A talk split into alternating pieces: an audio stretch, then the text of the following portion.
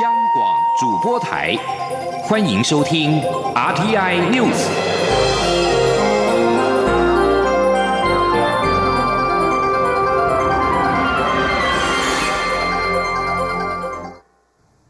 听众朋友您好，欢迎收听这节央广主播台提供给您的 RTI News，我是张顺祥。首先把新闻焦点关注到永鹰高教机今天上午成功的首飞。由我国自研自制的新式高级教练机“永鹰”今天上午在台中的清泉岗基地首飞，蔡英文总统特地前往见证。总统表示，“永鹰”代表了两个意义，除了国机国造带动国内航太产业的发展跟进步，同时也是我国落实国防自主的重要环节。央广记者欧阳梦平报道。蔡英文总统二十二号到台中清泉岗基地主持空军新式高教机首飞展示。这架命名为“永鹰”的新式高级教练机是由我国自研自制，在去年九月出厂，二十二号举行新机试飞。蔡总统特地以三军统帅的身份出席见证。编号幺幺洞洞幺的“永鹰”新式高教机在上午九点二十分进行首飞，九点三十二分成功降落，共升空飞行十二分钟。飞行科目包括地面滑行、高速滚行升空、空中飞行测。测试五遍进场。保持最佳进场姿态落地，写下国际国造的历史新页。永鹰落地后，半飞的国造金国号 IDF 战机也以高速冲场致意，象征薪火相传。蔡总统随后致辞表示，这是中华民国空军的大日子，也是国内航太产业的重要里程碑。这是继三十一年前 IDF 金国号战斗机首飞后，国机国造再次缔造历史性的一刻。总统指出，四年前提出高教机要自研自制时，遇到许多。挑战与质疑，但这四年来，空军、汉翔、中科院以及所有上下游厂商通力合作，克服所有困难，用具体成绩重建社会各界对于国内航太产业研制能力的信心。总统说，他身后的永鹰代表两个重要的意义：第一是国际国造带动了国内航太产业的大发展、大进步；新式高教机专案不仅创造了两千多个就业机会，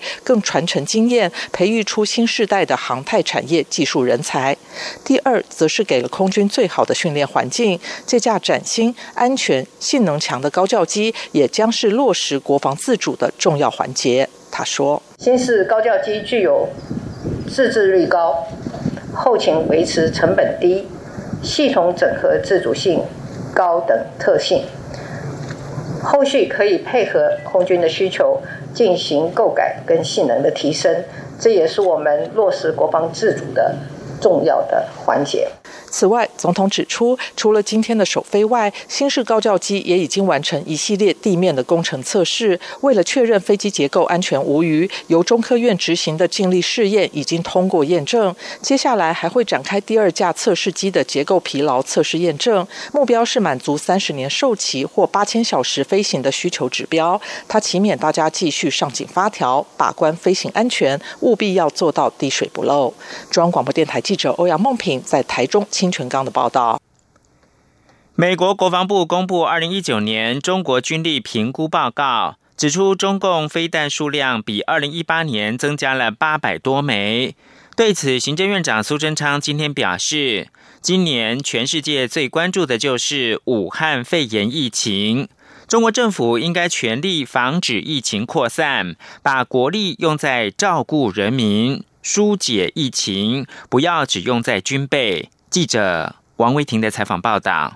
美国国防部公布二零一九年中国军力评估报告，指出隶属于中国火箭军的陆射弹道飞弹巡弋飞弹总数最大值达到两千七百四十枚，比二零一八年公布报告时的一千九百三十枚增加了八百一十枚。外界关注中国对台湾威胁增加，政府如何应应？行政院长苏贞昌二十二号接受媒体询问时表示，今年全球关注的焦点就是武汉肺炎疫。情，中国应该尽全力防止疫情扩散，把国力用在防疫、照顾人民，不要只用在军备上。苏贞昌表示，中共军机、军舰不断绕台，对区域和平稳定造成困扰，台湾会做最妥善的准备。苏贞昌说：“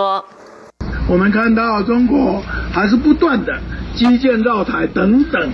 对区域和平稳定都有困扰，我们觉得很遗憾，也希望中国应该把国力放在照顾人民、疏解疫情，不要只有在经费上。那我们台湾给予保护国家、保护人民，我们随时都做最妥妥善的准备。媒体报道，中国可能在八月实施以夺下东沙岛为响定的军事演习。为了应应此状况，国军决定增强东沙岛战备，以移地训练名义派出海军陆战队重回东沙，以防备中国夺岛。对此，苏贞昌表示，蔡英文总统一再宣示保卫国家主权寸土不让，政府对保卫国土有非常严谨的应应对策。实际上会怎么布置，国防部等相关部会会努。努力。美国前国安顾问波顿的新书《事发之事：白宫回忆录》内容提到，在美国总统川普背弃叙利亚库德族后，外界揣测下一个可能被川普背弃的对象。书中指台湾在遭到背弃清单中名列前茅。苏贞昌被媒体询问对波顿新书内容的看法时表示，台湾和美国理念一致，双方互动良好，且蔡总统领导下台美关系大有进展，包括军售台湾美。国国会通过有台法案、高阶官员互访等，他相信台美会继续合作，维护区域和平。中央广播电台记者王威婷采访报道。继续把新闻焦点关注到是最新的民调，超过半数的受访者赞成台独，不害怕中共武力犯台。根据台湾民意基金会今天发表的最新民调，超过半数的受访者赞成台湾独立，希望维持现状的则有二成三。台湾民意基金会董事长尤银龙表示，这次调查赞成台独是史上最多的时刻。武汉肺炎疫情是催化这个结果的重要因素。另外一个与此相关的调查结果显示，大概五成五的受访者说不害怕中共未来武力犯台。记者王兆坤的采访报道：台湾民意基金会公布民调，在统独立场方面，百分之五十四受访者认为台湾独立比较好，两成三赞成维持现状，百分之十二点五希望两岸统一。基金会董事长尤英龙表示，这是他近三十年前开始相关调查以来，赞成未来台湾要独立的台湾人是史上最多的时刻，赞成两岸未来统一人数是史上最少的时刻。他说：“我相信武汉肺炎疫情是催化这一个呃期期盼台湾未来独立的一个重要的因素啊，那否则没有其他的因素可以做啊适适当的解释。”关于中共武力犯台议题，不害怕有一天中共真的武力犯台的受访者约五成五，害怕的则有四成三。台湾关怀中国人权联盟理事长杨宪宏表示，不害怕的是勇敢的台湾人，这个是很有意义的。港版国安法通过后，英国愿给近三百万港人申请公民机会。民调询问是否赞成台湾也采取类似做法，百分之四十一点五受访者赞成。但有百分之五十点五，超过半数不赞成。与疫情相关的调查结果，约六成九受访者基本上不担心解封太早，六成六赞成行政院推出振兴三倍券。但同样有六成六受访者认为，与其推振兴三倍券，不如发现金。而政府的纾困表现，有六成三受访者表示满意。在宪法相关议题部分，大法官视线通奸除罪化。民调显示，可以接受的受访者是三成三，但无法接受则有六成。尤英龙认为，此事宪案与台湾社会主流民意背道而驰，基本上是一个反民主的决定。而十八岁公民权的宪改议题，四成七受访者赞成拥有公民权，四成八不赞成，不赞成比赞成者多零点八个百分点。中央广播电台记者王兆坤台北采访报道。国际新闻：日本琉球新报报道，日本冲绳县石原市议会今天表决通过，确定将钓鱼台列屿在日本称为尖阁诸岛所在的行政区名，从登野城变更为登野城尖阁，预计在十月一号实行。报道表示，中国公务船连续在尖阁诸岛周边海域航行等，持续相关的挑衅行为。就在这种情况之下，变更尖阁诸岛行政区名，在明确化日本拥有实际管辖权，似乎有其意义。同时主张拥有钓鱼台列屿主权的中国跟台湾，对更名案强烈反弹。台湾外交部九号曾经说，单方面的动作无助地区的安全跟稳定，要求日本方面应应。台湾方面截至目前为止，宜兰县议会已经通过将钓鱼台更名为头城钓鱼台的决议。塞尔维亚二十一号举行国会的选举，出口民调显示，总统武契奇所属的塞尔维亚进步党渴望拿下大概百分之六十二点五的选票，取得压倒性的胜利。他们目前的联合内阁的友党塞尔维亚社会党则会拿下大概百分之十的选票，排名第二。虽然还有其他十多个小型的反对党参与国会的选举，但只有少数能够跨过取得国会席次所需的百分之三的政党得票率的门槛。塞尔维亚的国会有两百五十个席次，渴望大获全胜的塞尔维亚进步党将大幅扩展他们早已经是牢牢稳固的国会最大党的优势。焦点关注的是美国。美国国土安全部代理部长沃尔夫二十一号表示，川普政府决定在未来六个月内终结保护童年时期非法入境者的追梦人计划。前总统奥巴马时代制定的追梦人计划，让大概六十四万九千名的移民免遭遣返。川普试图要终止这项计划，但却在十八号遭到最高院的阻挡。最高院维持下级法院的裁决，认定川普政府二零一七年撤销追梦人计划一事违法，但没有办法阻止川普再一次尝试予以终结。川普在二十号表示，政府会重新的递交终结追梦人政策的提案，但是并没有详加说明。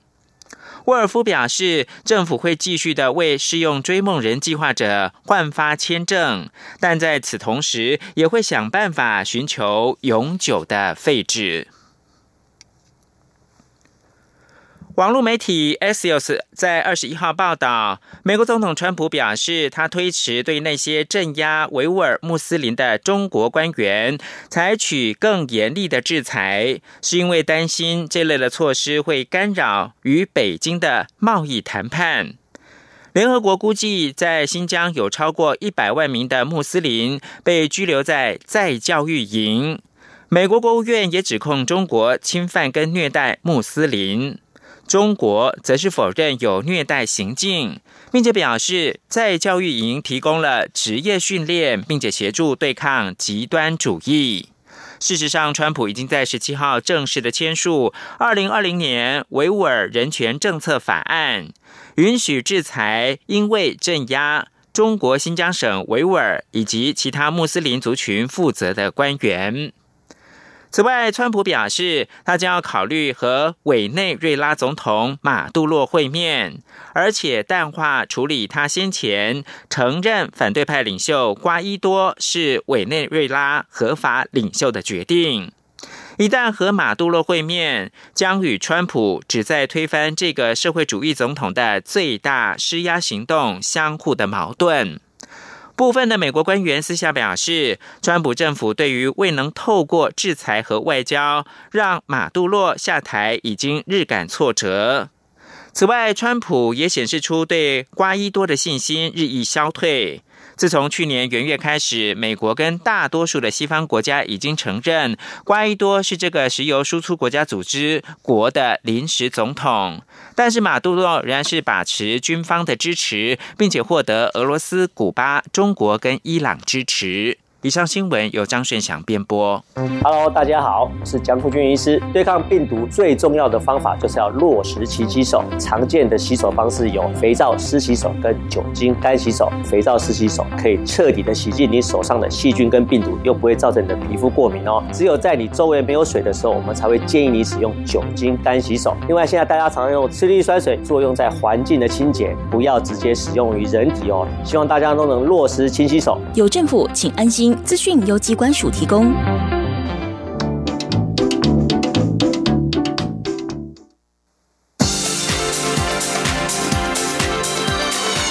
这里是中央广播电台台湾之音，欢迎继续收听新闻。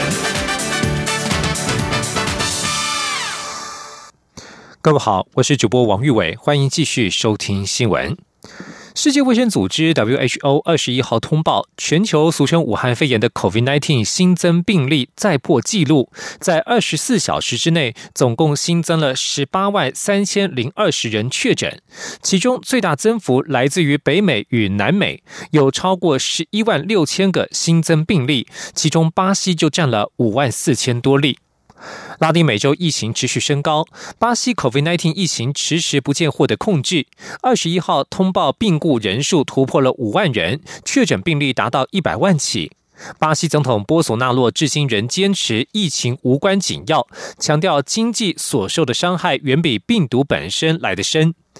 另外，墨西哥、秘鲁与智利都受到了重创。墨西哥通报十七万人染疫，两万三百四十九人死亡。秘鲁二十一号为止已经突破了八千人死亡，阿根廷二十一号通报死亡人数超过了一千人，而另外智利则是采取新的统计方法，将疑似感染新冠病毒的死亡病例也纳入了计算。二十号通报累计死亡人数七千一百四十四人，几乎是原先数字的两倍。台湾全力杜绝疫情，但是经济与劳动市场仍受影响，持续以补助的方式来应应。劳动部今天表示，青年就业旗舰计划即日起开放申请，企业如果雇佣十五到二十九岁的青年，并且办理训练，劳动部将给予企业补助，每训练一名青年，最高可以获得补助训练费用新台币十点八万元。劳动部今天表示，为了降低疫情对就业市场的冲击，即日起到明年六月三十号加码补助青年就业旗舰计划，鼓励企业雇佣十五到二十九岁的青年。如果企业提供青年务实的职训，劳动部除了每个月补助企业一万两千元的训练费用之外，并且加码延长训练期间。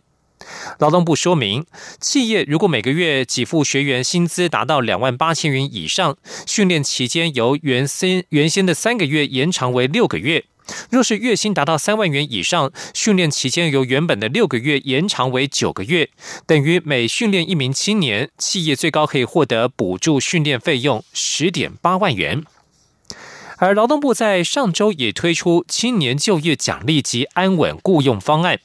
劳动劳工团体今天受访时指出，政府利益良善，但是目前台湾就业市场面临的是好的工作机会不多，担忧这些政策可能让雇主裁旧换新，或是压低雇佣工资，反而让市场机制变得扭曲。今天记者杨文军的采访报道。劳动部上周推出青年就业奖励及安稳雇佣方案，前者是奖励应届毕业的十五到二十九岁青年，若持续受雇于同一个雇主满一百八十天，可提供最高新台币三万元的就业奖励；后者则是补贴雇主，雇主若雇佣非自愿离职的失业劳工，每人每月发给雇佣奖助新台币五千元到一万三千元不等。台湾高等教育工会组织部主任林博仪指出。政府利益良善，但目前受到疫情影响，台湾就业市场职缺不足，好的工作机会不多，青年就业奖励可能也只帮助到找到工作的青年。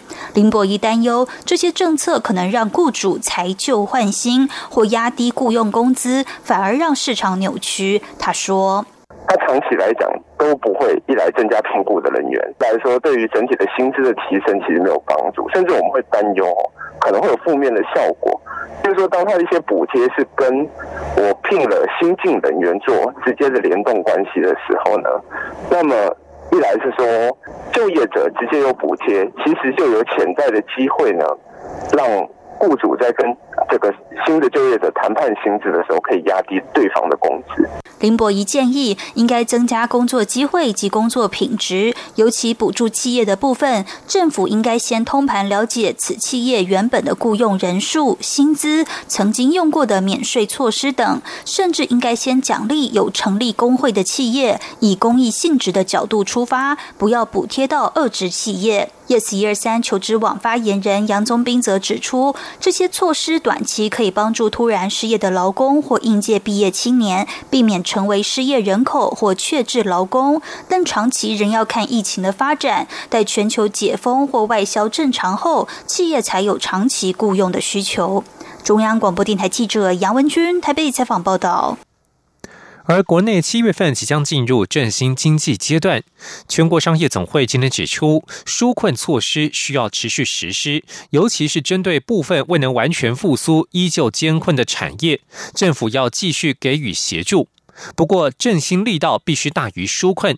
全国中小企业总会则是认为，可以先观察国内景气回温的情况，再做检讨。今天，央广记者谢嘉欣的采访报道。台湾防疫得宜，民众生活逐渐恢复正常。短期商务客入境居家检疫期有条件缩短，也在二十二号实施。加上七月份将进入振兴经济阶段，政府振兴三倍券即将上路，几个工商团体皆认为下半年国内景气将会转好。全国商业总会理事长赖正义指出，下半年景气会好一点，但因边境未解封，世界各国疫情持续恶化，在疫苗问世以前，景气不可能会完全恢复，将呈现大 U 型反转。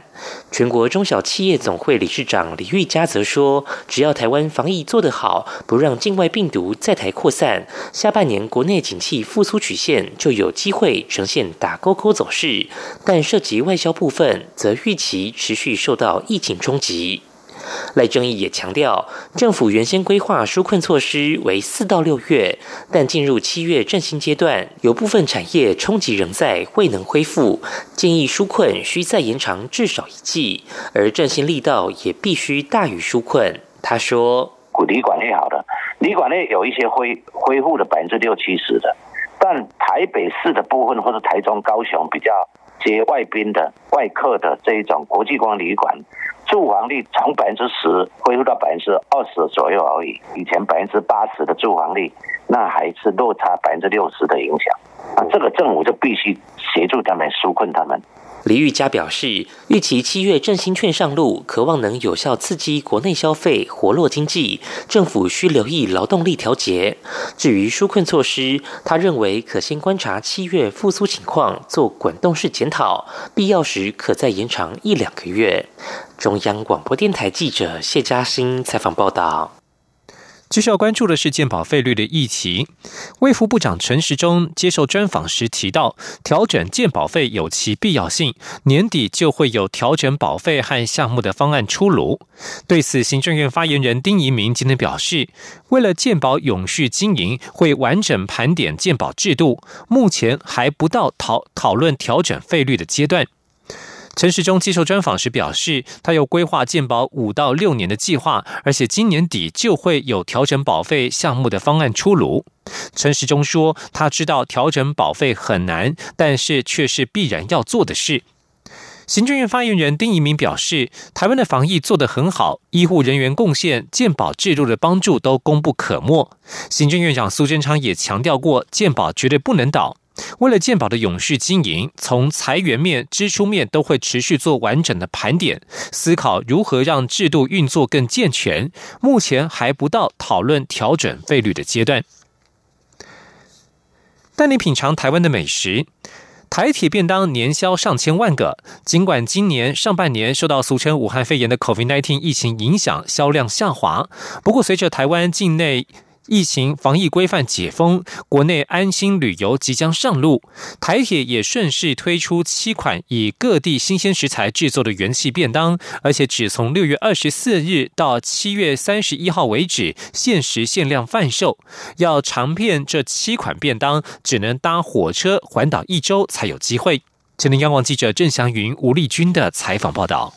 台铁便当去年销售量高达一千零五十三万个，不过今年上半年在武汉肺炎疫情影响下，销量衰退三成五到四成。所幸随着台湾防疫成功，安心旅游即将于七月上路。台湾铁路管理局也携手辖下北中南东六个参务室，分别推出七款不同口味的元气便当，包括台北的绍兴鸡腿排及香春。舒适便当，台中的麻油松板猪便当，高雄的遇见元气便当，台东的红梨平安便当，花莲的梅基田园南瓜饭便当，以及七堵的氧气人参鸡腿便当。台铁主任秘书严文忠表示，这七款元气便当都是采用在地新鲜食材制作，而且只在六月二十四号到七月三十一号这段。期间每天限量贩售一百五十个，因此要尝遍这七款口味的便当，只能搭火车环岛一周才有机会。严文中说，而且它标榜的是使用在地的新鲜的食材，所以它每一天都是限量，只有一百五十个。好，我们现在不是在推安心旅游吗？所以我们当然鼓励各位啊。多多去旅游，所以如果你要尝遍台铁的七种元气便当，很抱歉，你真的要得环岛一圈。这七款元气便当中的绍兴鸡腿排是严选嫩鸡腿排，以绍兴酒、红露酒、枸杞、当归冷藏腌制一夜入味，再以烤箱蒸烤及烟熏提味，口感绝佳。香椿蔬食则以香椿拌饭，并以三杯猴头菇为主菜，梅基田园。南瓜饭则以料理油饭的方式爆炒香菇、虾米、绞肉，再与南瓜炒饭。主菜梅香鸡排更以蒸酿多年的腌制梅子熬煮而成。红梨平安便当则以谷类红宝石搭配排骨，充满浓浓的原民风。麻油松板猪更以黄金六两肉与麻油姜片煸出香味，光是用看的就令人。垂涎三尺。中央广播电台记者郑祥云、吴丽君在台北采访报道。另外，端午连假将至，为了让牙口不好的民众也能享用端午粽的美味，卫福部国健署今天分享当季食材入菜，而且搭配新鲜凤梨汁软化肉质之后的直地粽做法，要让民众轻松吃粽也能够补充所需营养。今天记者肖兆平的采访报道：牙口不好的民众想要应景吃颗端午粽，通常只能望粽兴叹。为了让民众吃得健康，卫生福利部国民健康署二十二号就分享创。新台味风格的直地粽，不仅可以轻松入口，对热量也没有负担。直地粽的秘诀就是用地瓜、芋头、绿豆仁来取代部分糯米，肉块也可以换成肉燥或海鲜。包装下锅前，棉绳也不要绑太紧，因可以增加粽子的水分，让质地可以更松软。这对于有咀嚼困难或有肠胃不适的民众来说，就是一款安心食用的台式端午。粽，国建署副署长贾淑丽表示，质地粽的关键就是要使用台产凤梨打成汁，再用来腌泡新鲜肉类半小时，因为凤梨汁里的分解酵素可以软化肉质。他说，凤梨汁是一个软化的催化剂，对食物质材的软化催化剂，所以包括一个圆形的肉，怎么透过泡三十分钟的凤梨汁，它可以软化，让长辈看到圆形的食物之后可以吃得下，这是凤梨酵。素的奇妙的特色。之所以推出直地粽，就是因为台湾高龄长辈牙口状况普遍并不好。如果牙不好，也就容易吃不好，进而影响身体健康。贾淑丽说。根据我们呃卫福部的调查，六十五岁以上长辈的口牙的状态，平均的牙齿数是十一多颗，十一颗左右哈。那这样的咀嚼的能力会相对受到影响，所以今天所推出的呃这个粽子要容易咬，甚至用牙龈来磨碎这个食物，可以让食物能够重呃比较好的吞咽。郭建署表示，未来会持续跟农委会合作，要让台湾当地当季食材成为长辈营养的摄取来。来源：中央广播电台记者肖兆平采访报道。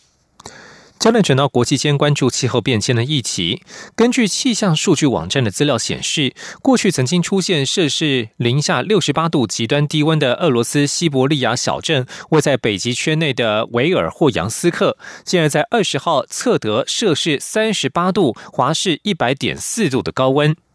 维尔霍扬斯克有一千三百位居民，金世世界纪录认证这一座城镇曾出现过最极端的温差，当地曾测到摄氏零下六十八度的极端低温，而过去的高温纪录则是摄氏三十七点二度。以上新闻由王玉伟编辑播报，这里是中央广播电台台湾之音。